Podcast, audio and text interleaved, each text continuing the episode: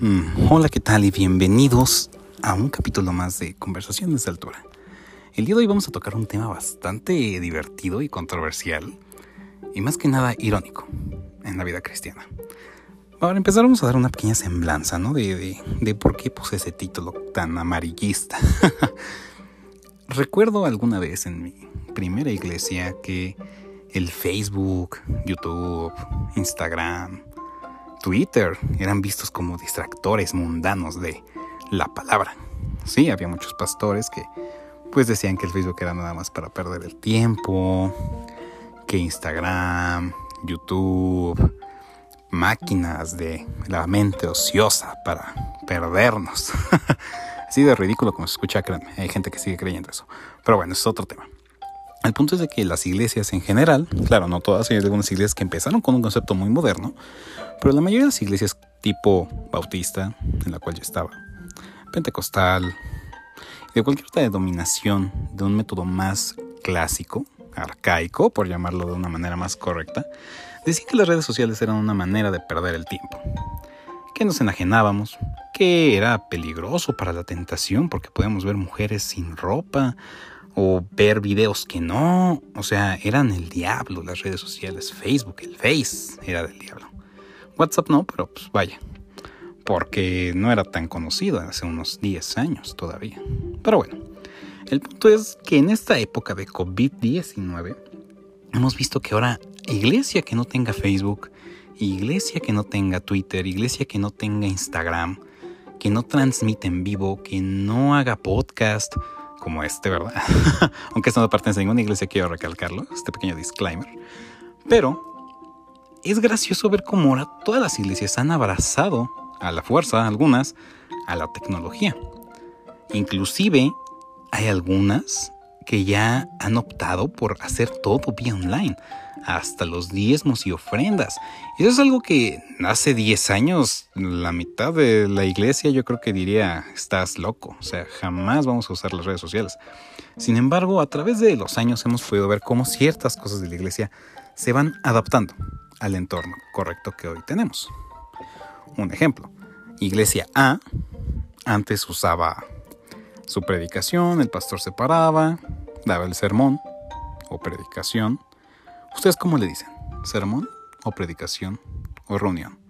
Eso lo veremos en otro podcast sobre las palabras litúrgicas que a veces seguimos utilizando en la iglesia. Buenas, malas, quién sabe.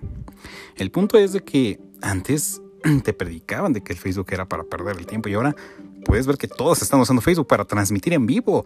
Los pastores usan Facebook para transmitir en vivo.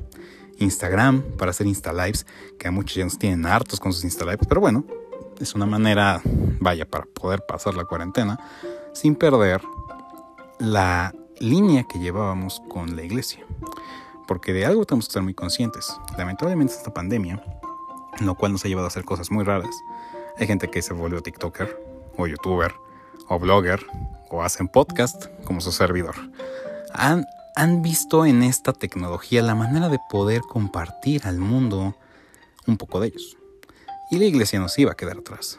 Es por eso que ahora podemos ver que iglesias muy, muy cuadradas están usando Facebook para transmitir sus en vivos, transmitir predicaciones, hasta hay segmentos para niños, hay maestros de niños dando clases de escuelita bíblica los domingos para niños en vivo por Facebook Live, Instagram Live.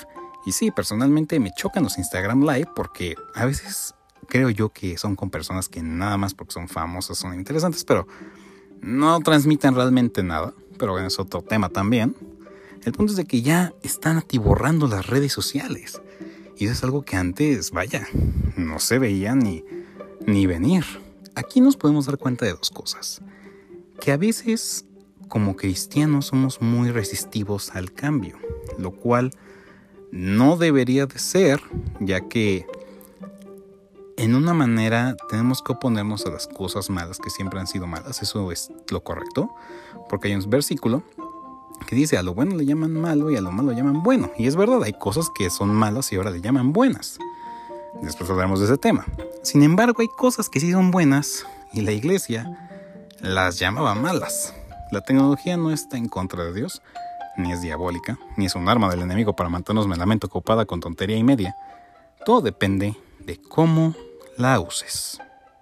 Es como el dinero. Puedes tener 10 pesos. Esos 10 pesos los puedes ahorrar. Puedes comprarte unos chetos. O más triste, un gansito que ya cuesta 10 pesos. Sí, ya sé, es horrible. O puedes comprarte un cigarro. Aquí la pregunta del millón es, el gansito te puede dar diabetes. Digo, es un solo gansito, no te va a pasar nada, pero para un diabético sí es peligroso. O un cigarro, si no fumas lo vas a tirar y tiraste 10 pesos a la basura. Pero alguien que es un fumador empedernido es una tentación terrible. Exactamente, así es la tecnología. Es mala dependiendo quién la tome y para qué. Por eso en este podcast es, este tema tan, tan interesante, el de cómo la iglesia se adapta, cómo iglesias con temática muy, muy clásica, muy arcaica, de esas iglesias donde todos son hipnarios, todos van de traje, mm, las mujeres de vestido largo, con velo, casi casi, ahora salen en Facebook, usando AdSense, este, usando reacciones. Vaya, Instagram, Twitter, el pastor ya tuitea. Y eso era algo que tú podrías pensar. Vaya, es súper normal en mi iglesia, claro, si esta es una iglesia más moderna, porque lo hay. Hay iglesias más modernas que su concepto como tal es esto. O sea, sí puedes venir a la reunión, aquí estamos, pero también en tu casa la puedes ver en vivo, toda hora, todo día, siempre que quieras.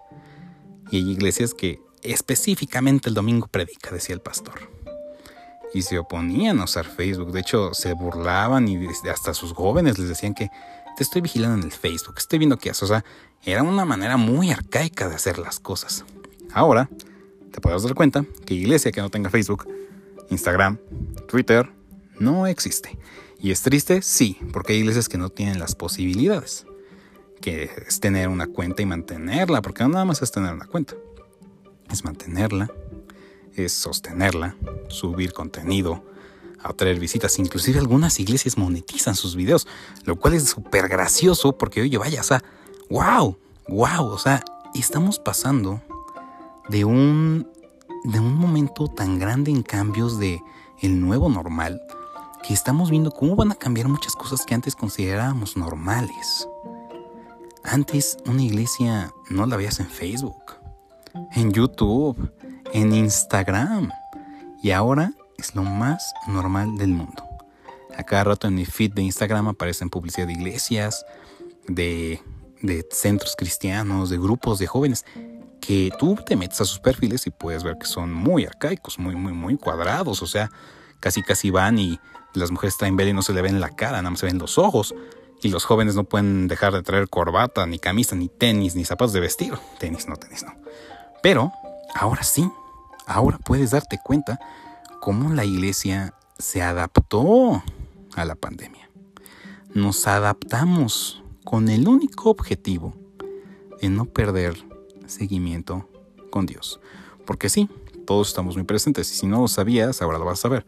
La iglesia no está limitada a cuatro paredes. La iglesia no nada más es donde vas y sí, ya habré, canté, sí, sí, sí, amén el domingo y tal, todo. Ahora sí que de lunes a sábado el, el pecado se fue y regresa y vaya, no, no, no. La iglesia eres tú. La iglesia es tu familia junta, va a escuchar la prédica. Todos, todos son la iglesia. Le llamamos iglesia a las cuatro paredes porque es una manera más fácil de representarla. Pero realmente la iglesia somos nosotros, la gente, los que creemos en Jesús. Sin embargo, ahora te puedes dar cuenta que también estamos por internet. y es el punto en tu casa, cuando pones la predicación de tu iglesia, te vas a dar cuenta que están juntos. Y esa es una iglesia. Ahora la iglesia está en cada casa, en cada sillón, en cada cuarto donde se esté escuchando la palabra de Dios. Esa es la iglesia. Esa es la familia. Y sin antes querer terminar, porque ya bien, vaya vamos a terminar, vaya, para que no sea tan largo el podcast, porque sí, a veces yo no entiendo cómo hay podcast de una hora y media.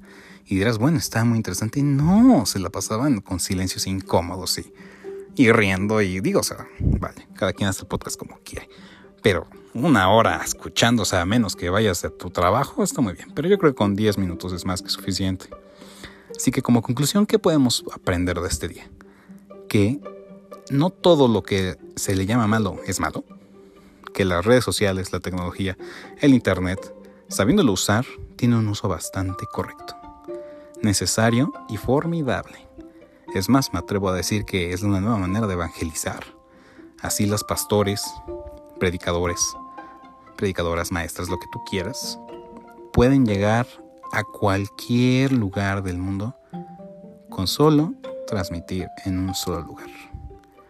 Antes pues tenían los misioneros, que digo, no hay nada como el contacto humano. Pero en estos tiempos de pandemia, recordemos que los nuevos normales son nuevos. Así que bueno, eso es todo por este capítulo de Conversaciones de Altura. Síganme en mis cuentas oficiales en Instagram y próximamente en Facebook. Conversaciones-de altura en Instagram. Síganos en Spotify, Apple Podcast, Google Podcast y prácticamente en cualquier otra plataforma de podcast, así como obviamente en la oficial que es Anchor. Así que eso es todo por hoy. Hasta luego.